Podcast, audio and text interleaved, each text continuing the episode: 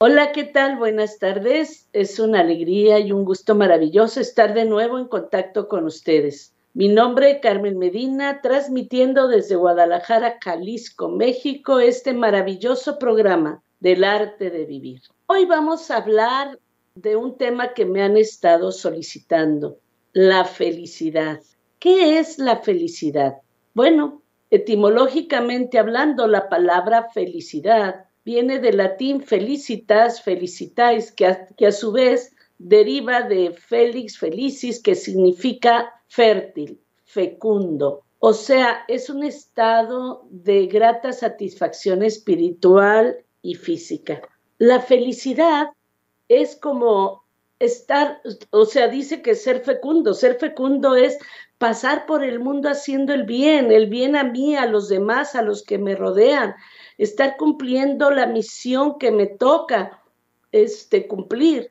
Y, lógico, ¿cuál es el ingrediente clave para la felicidad? El amor, lógicamente. para la psicología la felicidad es un estado emocional positivo que los individuos alcanzan cuando han alcanzado sus deseos, sus objetivos, su autorrealización. Para Aristóteles la felicidad está relacionada con el equilibrio, la, armonía, y se consigue mediante acciones encaminadas a la autorrealización. Pero vamos viendo, la felicidad no es una meta llegar, es un camino. Y las personas que tienen un alto grado de felicidad en su camino suelen ser positivas, saben ser felices con lo que tienen, siempre ven lo bueno que hay en ellas, lo bueno que hay en los demás y lógicamente son capaces de ver en cada momento de su vida el bueno que es Dios. Son alegres, agradecidas, entusiastas, se sienten siempre motivadas a conquistar nuevas metas. En cambio, las personas infelices siempre se andan victimizando. Son tristes, amargadas, rencorosas, renogonas, quejumbrosas. Diario están a la ofensiva y a la defensiva, no saben ser felices con lo que tienen, siempre anda viendo lo malo de los demás, lo malo de ellos mismos. Lógicamente al diablo le dice, pásale que te estoy esperando. Son pesimistas, negativas, cerradas al aprendizaje, cerradas al cambio. Son personas tercas, necias, siempre andan desmotivadas y desmotivando a los que les rodean. Yo espero que tú que me estás escuchando seas de las primeras, de las personas felices. Pero vamos a ver, esto es importante, porque de ser feliz o no ser feliz depende nuestra salvación. O sea, no solamente depende nuestro pasar por este mundo, sino nuestra salvación o condenación. En Mateo 7:21 el Señor nos dice, no todo el que me dice, Señor, Señor, entrará al reino de los cielos, sino el que hace la voluntad de mi Padre que está en el cielo. Aquel día muchos me dirán, Señor, Señor, hemos predicado en tu nombre y en tu nombre expulsado demonios y realizado muchos milagros. Entonces yo les diré claramente, no les conozco, aléjense de mí los malhechores. Palabra de Dios. Esta cita siempre a mí me, ha hecho mucho ruido. Predicar no es malo, expulsar demonios tampoco, y mucho menos realizar milagros en nombre de Dios. Entonces, ¿por qué Dios en esta cita condena a estas personas? Muy fácil. Les condena porque hicieron lo que les dio la gana y no la voluntad de Dios. Siempre les he puesto este ejemplo que por sencillo es ayuda a clarificar esta cita. Imagínate que tú eres mi papá o mi mamá, yo tengo 10 años de edad y me mandas a comprar un kilo de jitomate a la tienda. Y yo, como no me gusta el jitomate, te traigo un kilo de cebolla, un kilo de zanahorias y un kilo de aguacate. ¿Me vas a felicitar o me vas a llamar la atención? Lógicamente me vas a llamar la atención, me vas a decir, hija, te gastaste el dinero, y no me trajiste lo que yo te pedí? Esto es muy importante. Solamente se va a salvar el que hace la voluntad del Padre que está en los cielos. ¿Tú sabes cuál es la voluntad de Dios Padre para ti? Es muy fácil saberla.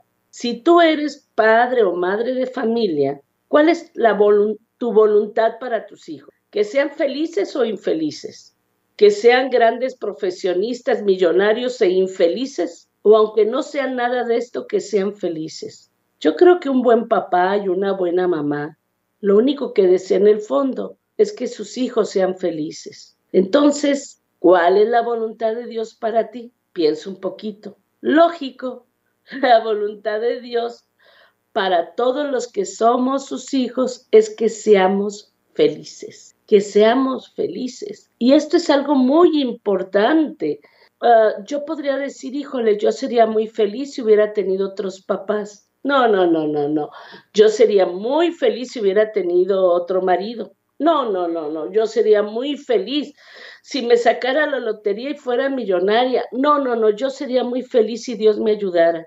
Mentira, la responsabilidad de hacer feliz a Carmen, que es mi nombre, es mía y de nadie más. Dios puede darme aire para respirar, pero no respirarlo por mí. Mi papá y mi mamá me pudieron dar comida para comer, pero no comerla por mí. Lo que yo no haga por mí, N-A-D-I-E, nadie lo va a hacer. Por lo tanto, es tu responsabilidad y la mía ser feliz y curioso, ¿cómo voy a ser feliz? Muy fácil, la felicidad es algo que se aprende, igual que la infelicidad.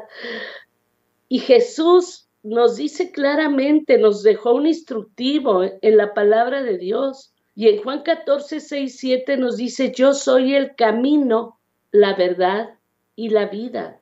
Nadie va al Padre si no es por mí. Nos dejó claritito cuál es el camino y cómo seguirlo para ir, porque la felicidad es un camino. Y caminando el camino que Cristo vino a enseñarnos, vamos a ser felices. Pero es que hay que aprender a seguir a Dios. La mayoría queremos que Dios me siga a mí. Espérame tantito. o sea, ¿cuánto nos levantamos diciéndole a Dios, ven por favor para decirte qué quiero hoy que hagas por mí? En vez de levantarnos, Señor, hoy qué quieres que yo haga por ti. Yo he escuchado a muchos padres de familia y sobre todo cuando he ido a Estados Unidos, que han dejado su país, su entorno, emigran a Estados Unidos y siempre suelen argumentar que lo hicieron para darle a sus hijos una vida mejor de la que ellos estuvieron. Lo que estos padres de familia no saben es que la felicidad no está en cambiar de país, sino en cambiar de mentalidad está en adquirir nuevos conocimientos. Por ejemplo, tu papá o mamá, si no sabes tocar piano, ¿podrás enseñárselo a tus hijos? Claro que no. Si no sabes hablar ruso, no vas a poderle enseñar a tus hijos a hablar ruso. Y si no sabes ser feliz, no vas a poder enseñárselo a tus, a tus hijos. Por lo tanto, tienes papá y mamá primero que aprender a ser feliz para luego enseñárselo a tus hijos. Curiosamente, les he venido hablando bastante de cómo el diablo a través del yo falso del ego nos engaña y nos hace seguir los criterios del mundo y lo único que hemos aprendido es a ser infelices. Tenemos que dejar de ver al suelo, cambiar el yo falso por el yo espiritual y abrirnos a la palabra de Dios para enseñarnos a ser felices. es muy importante, de verdad, Nadie puede enseñar a, otro a hacer algo que no ha aprendido.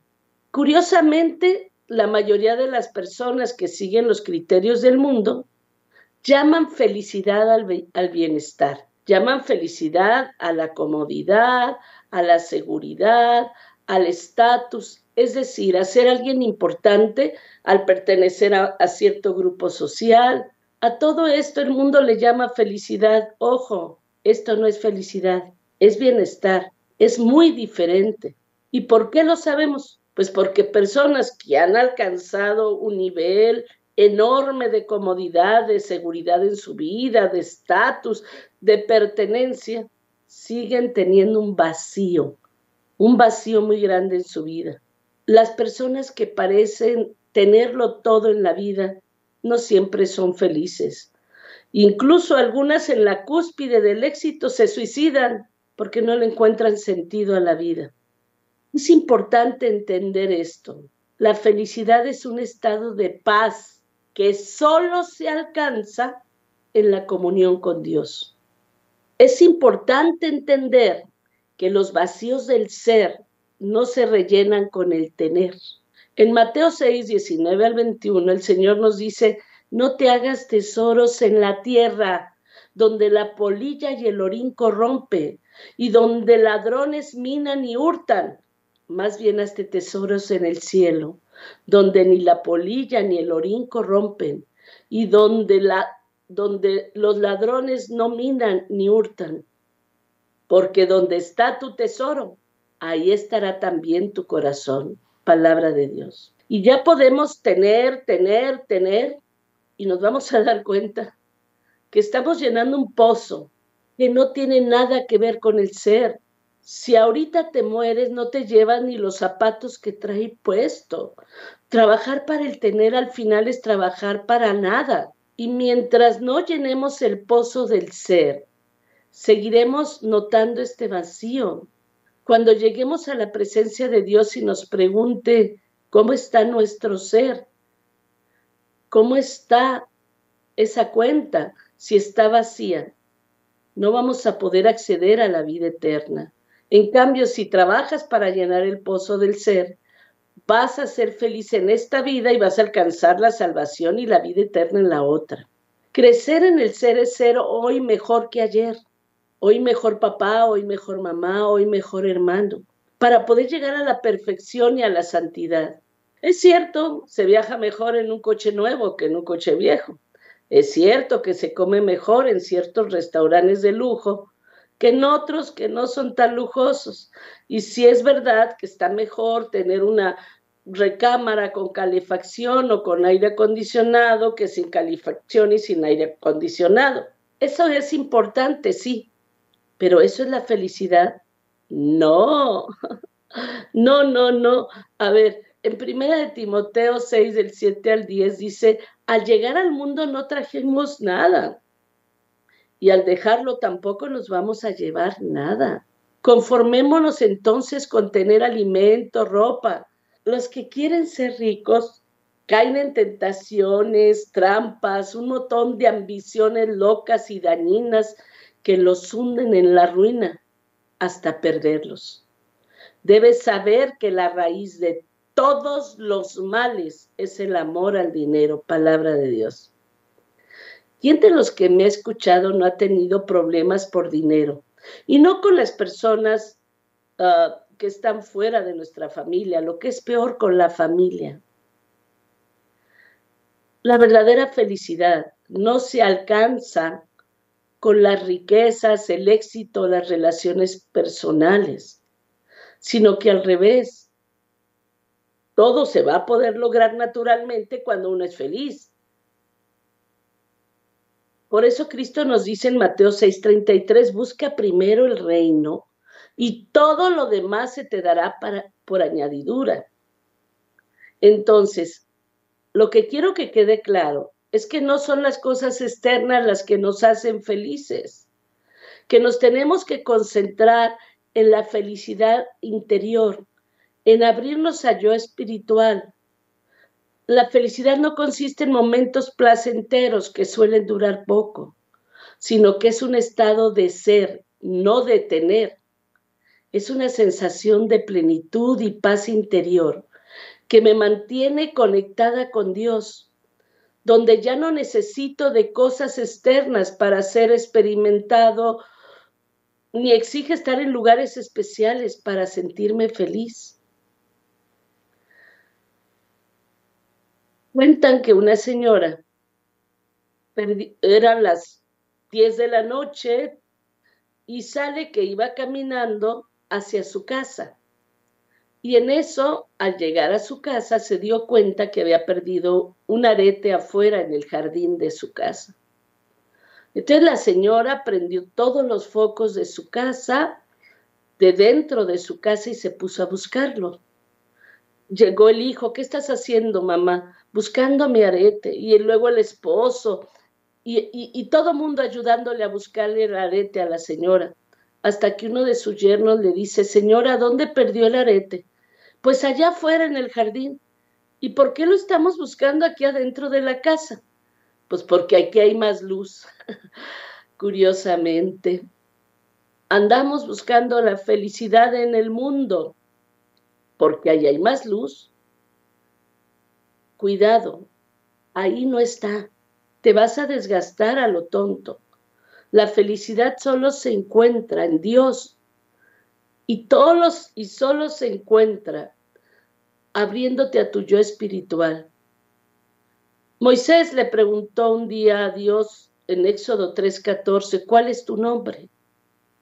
Y Dios le respondió, yo soy el que soy. O sea, no soy ni seré, soy el ser perfecto por excelencia. Todos los seres humanos estamos llamados a ser, a llegar al ser, a tener unidad, una unidad perfecta con Dios. Estamos llamados a ser cada día mejor en todas las áreas de nuestra vida. A eso se le llama santidad.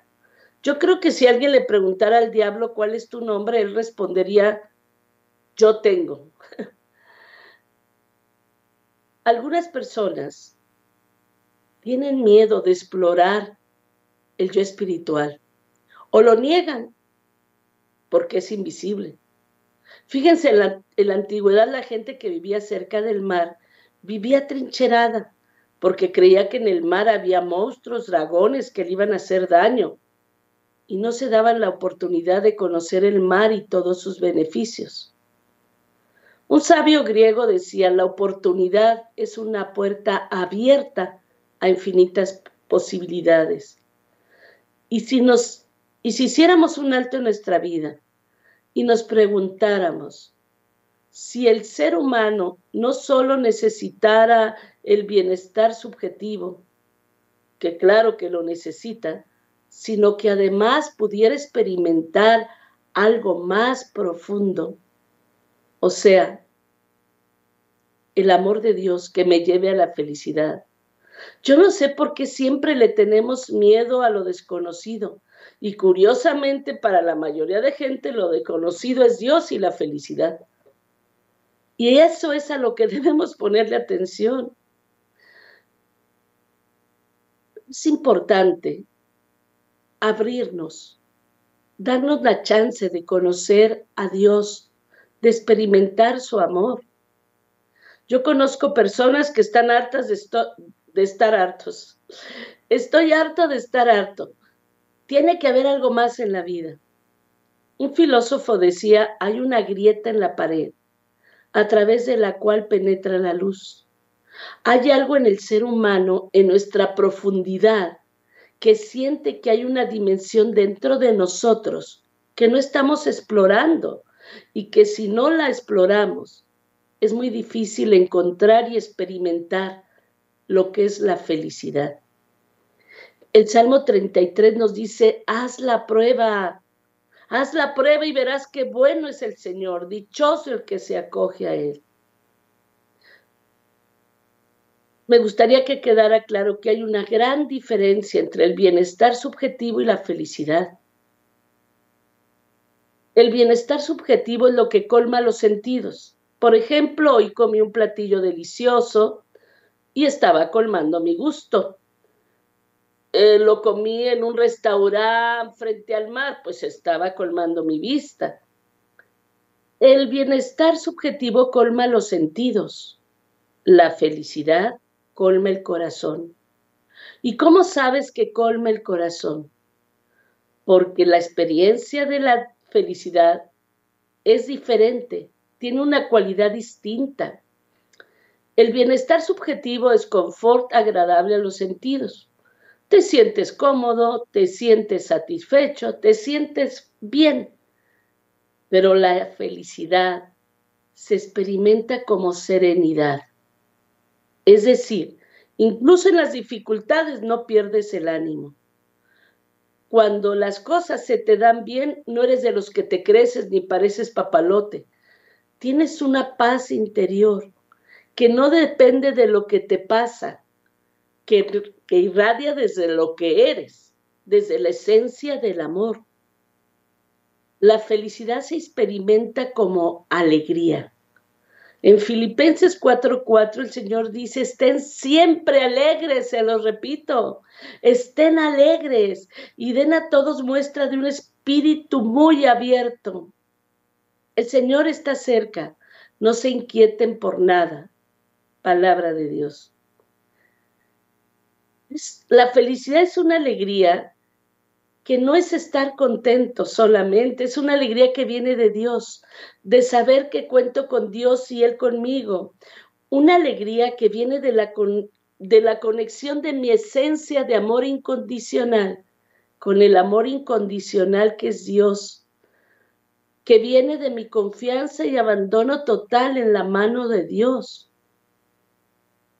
La felicidad se espera y la felicidad se experimenta con una confianza, una fe esencial en el amor incondicional de Dios. ¿Por qué es tan importante esto? Porque cuando uno se conecta con Dios, dejas de tener miedo, dejas de preocuparte, dejas de inquietarte, porque te sientes sostenido, protegido, cuidado por Dios. No sé si les ha pasado a ustedes que a veces vas alegre sonriendo por la calle y te encuentras un vecino y te dice, hey, ¿por qué estás tan alegre? ¿Te sacaste la lotería? ¿Te compraste un carro, una casa? Y tú le dices, no, nada de eso. Simplemente estoy alegre porque soy feliz. Y el vecino te dice, órale, qué persona tan rara eres. la alegría en nuestra época está castigada nos obligan a ir serios por la vida. La alegría que proviene de la felicidad, de vivirme unido con Dios, es una alegría que se irradia. No estoy contento porque me saqué la lotería o porque me han regalado una cosa que me gusta. Es algo más profundo.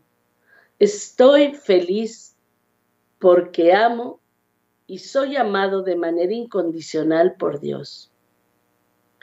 ¿Te has fijado que cuando tú estás verdaderamente enfocado en una tarea, el mundo a tu alrededor desaparece? ¿Y qué tal haces esa tarea? Pues muy bien. Pero si estás distrayendo constantemente, esta tarea no te sale bien. Porque solamente cuando somos felices es cuando pensamos en forma correcta y hacemos lo correcto e incrementamos la posibilidad de conseguir todo lo que queremos. Si tú emprendes nuevas acciones, emprendes nuevos caminos. Y si tú sabes tomarte de la mano de Dios, cuando emprendas algo nuevo, en vez de tensarte y angustiarte, vas a ser feliz. Curiosamente, lo primero que viene a hacer Dios en Pentecostés, cuando derrama el Espíritu Santo, es darles espíritu de valentía a los apóstoles. Espíritu de valentía que viene a vencer los miedos. En Juan 14, 27 nos dice el Señor, les dejo la paz, les doy la paz, que no hay en ustedes ni angustia ni miedos. El que está unido a Dios no da cabida al miedo, a la angustia, porque esas son las armas que utiliza el diablo para paralizarnos, para no permitirnos llegar a ser felices. Es curioso, el amor de Dios es el que establece un blindaje que no me deja que el yo falso produzca en mí ni miedos ni angustia. Esa persona unida al amor de Dios avanza en fe, sabiendo que si Dios conmigo, ¿quién contra mí? A ver, voy a poner un ejemplo quizá grotesco. Matar una mosca con un cañón es eficaz, claro que es eficaz, pero consume muchos recursos, un montón. En cambio, si agarras un matamoscas, esto es eficiente, con pocos recursos consigues lo mismo. Y esto es lo importante. Sin Dios todo va a ser más difícil y con Dios todo es más fácil. Hay una canción que dice, que cantan en mi parroquia, andando de tu mano, qué fácil es la vida. Andando de tu mano el mundo es ideal. Lógicamente, a mayor felicidad, mayor rendimiento, mayor productividad y a mayor, y lógicamente, cuando tenemos más presión, más angustia, más estrés, menor nivel de rendimiento. A ver, ojalá que nos cayera el 20, nuestra naturaleza esencial es la felicidad, pero es algo que se logra con la colaboración del hombre con Dios y de Dios con el hombre. Muchos hemos olvidado nuestra esencia espiritual e imaginamos que el cuerpo o la mente es todo lo que tenemos y nos olvidamos de nuestro yo espiritual. Esa identidad está equivocada y eso es lo que da lugar a la desdicha. Mi yo espiritual está mucho más allá de mi cuerpo y de mi mente. ¿Qué debo hacer? Debo desaparecer esa identidad equivocada para que la naturaleza esencial, la felicidad, se imponga, sabiendo que con Dios todo lo puedo y sin Él no puedo nada. Quiero ver, vamos viendo algunas de las creencias más comunes que nos enseñaron desde que estábamos chicos y que se han transformado en formas de vida y no nos dejan ser felices. La primera creencia, cuanto más mejor. Checa si esta creencia se ha convertido en parte de tu vida. Esta búsqueda del más condena a la persona a una vida de constante lucha. Resulta imposible disfrutar la vida. ¿A cuántos nos han, nos han educado con esta creencia? Y hemos dedicado una gran cantidad de energía, cuanto más mejor. Y te vas a dar cuenta que ahí no está la felicidad. Algunos de los indicadores de cuanto más mejor dice que tienes que estar ocupado para sentirte satisfecho, que debes ganar más dinero del que ganas, que tienes que obtener un ascenso para demostrar tu valía, que necesitas tener más de todo. El que tiene un carro quiere tener dos, el que tiene cuatro quiere tener seis. Te lleva a la insatisfacción total, a la inconformidad. Para cambiar de esto, has de convencerte de que apenas si necesitas algunas cosas para vivir y que entre menos cosas, más libre va a ser este es el primer paso para abandonar esta espiral.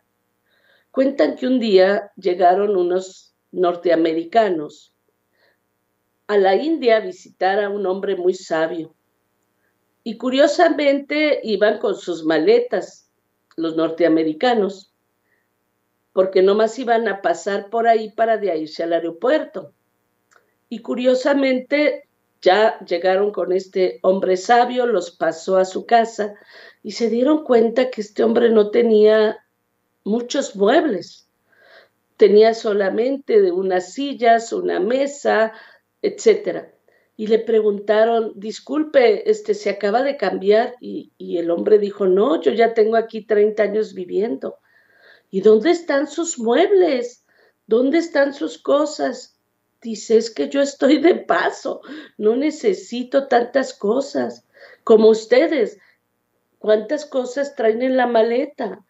Ahí, pues porque están de paso, no necesitan más en la vida. Y eso es importante entenderlo, cuanto más mejor te mantiene anclado al ámbito de lo físico.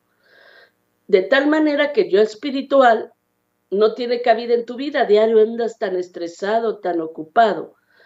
La energía interna está concentrada en la acumulación, en las adquisiciones, en las recompensas, en los trofeos, en la aprobación, en el dinero.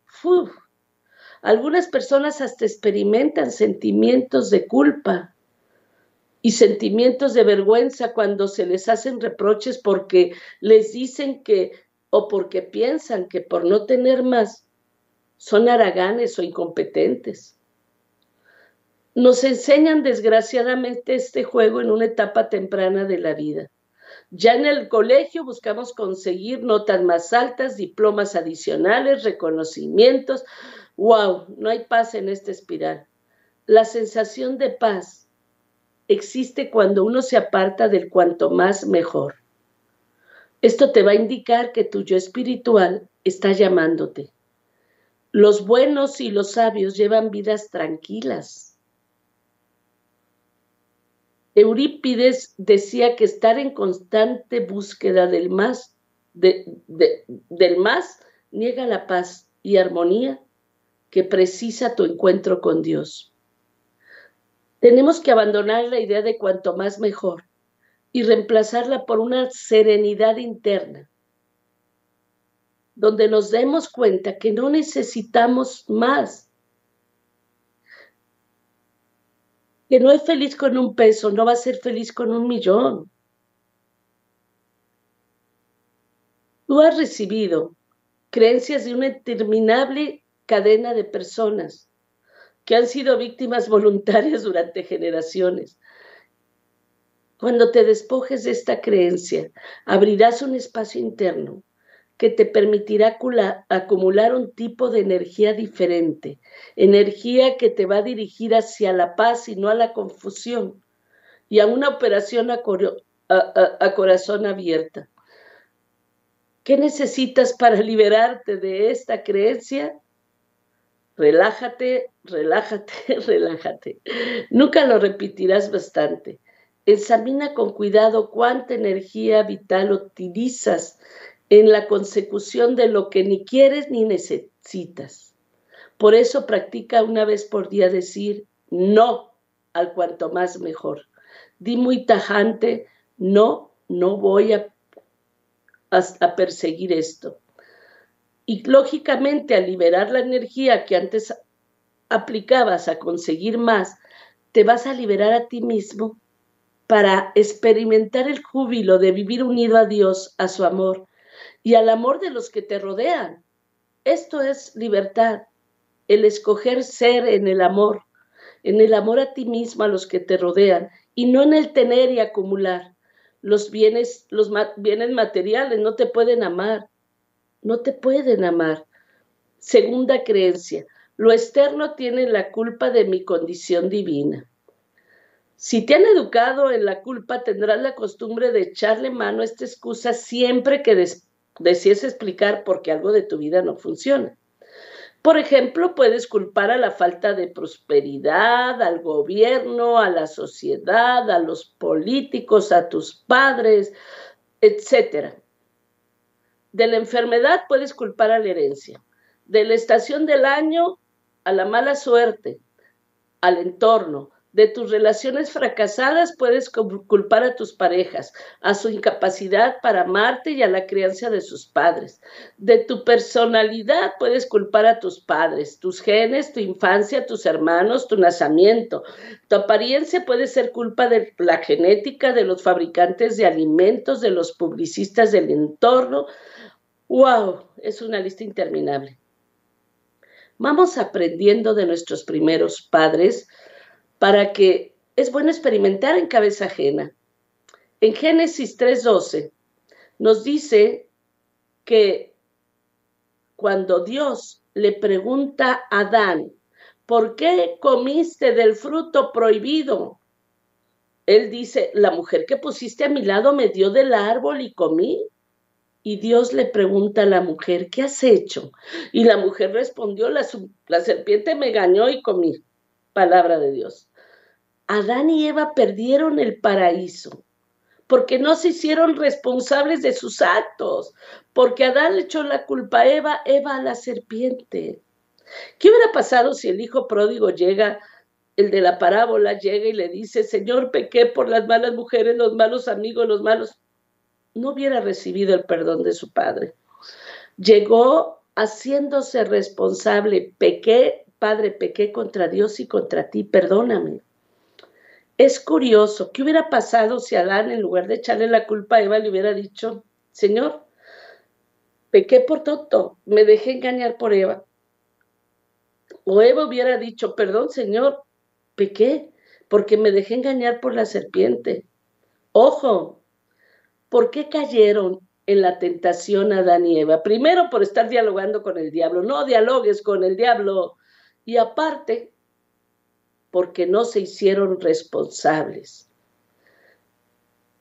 Por eso es importante que siempre recuerdes que nada va a suceder en tu vida más que lo que tú permites o lo que tú provocas. Hay que enfrentar la vida desde el propio yo. Puede que no te hayan educado para asumir responsabilidades de lo que te sucede en la vida, pero si no estás dispuesto a interrumpir el juego de ir repartiendo culpas, vas a estar incapacitado para iniciar tu búsqueda espiritual, para ser feliz y vas a seguir perdiendo el paraíso en esta vida y en la otra. Cuando tú culpas algo externo por las circunstancias que atraviesas, le entregas el control de tu vida a ese fenómeno externo. Y depender de lo externo significa abandonar el yo espiritual. Cuando dejes de culpar a otros y te des cuenta que tú eres el carcelero de tu propia prisión y busques la llave dentro de ti, siempre vas a encontrar lo que necesitas. Abandona la tendencia a buscar culpables. Más, y, más importante todavía, desplaza tu atención de culpa a la misericordia de Dios a la suprema presencia del Espíritu Santo en tu vida. Allí vas a encontrar equilibrio, amor, aprendizaje y solución. Pronto va a haber amor donde antes hubo culpa. Recuerda que culpar es un vano ejercicio. Culpar a los que te rodean constituye el, no sé, el que nunca vas a hacer cambios en tu vida, Ten presente que tú eres el creador de tu vida, tú eres producto de tus buenas o malas decisiones. Y lo único que haces al buscar culpables es desperdiciar energía, desperdiciar energía. Deja de mentirte y de quererle mentir a Dios. Mejor actúa como el hijo pródigo. Acepta tu culpa, pide perdón y recibe la misericordia de Dios. Y regresa a casa del Padre donde te vuelves a convertir en hijo de Dios y puedes experimentar el amor de Dios. Yo los invito de verdad. ¿Quieres ser feliz? La felicidad solo se encuentra en el amor, pero en el amor incondicional de Dios que te va a llevar de veras a la plenitud, a la autorrealización y a vivir en paz en esta vida y a poder de alguna manera también vivir en paz con los que te rodean. Que Dios los bendiga y muchas gracias por escucharme. Estaremos en contacto primero Dios el próximo miércoles. Bendiciones.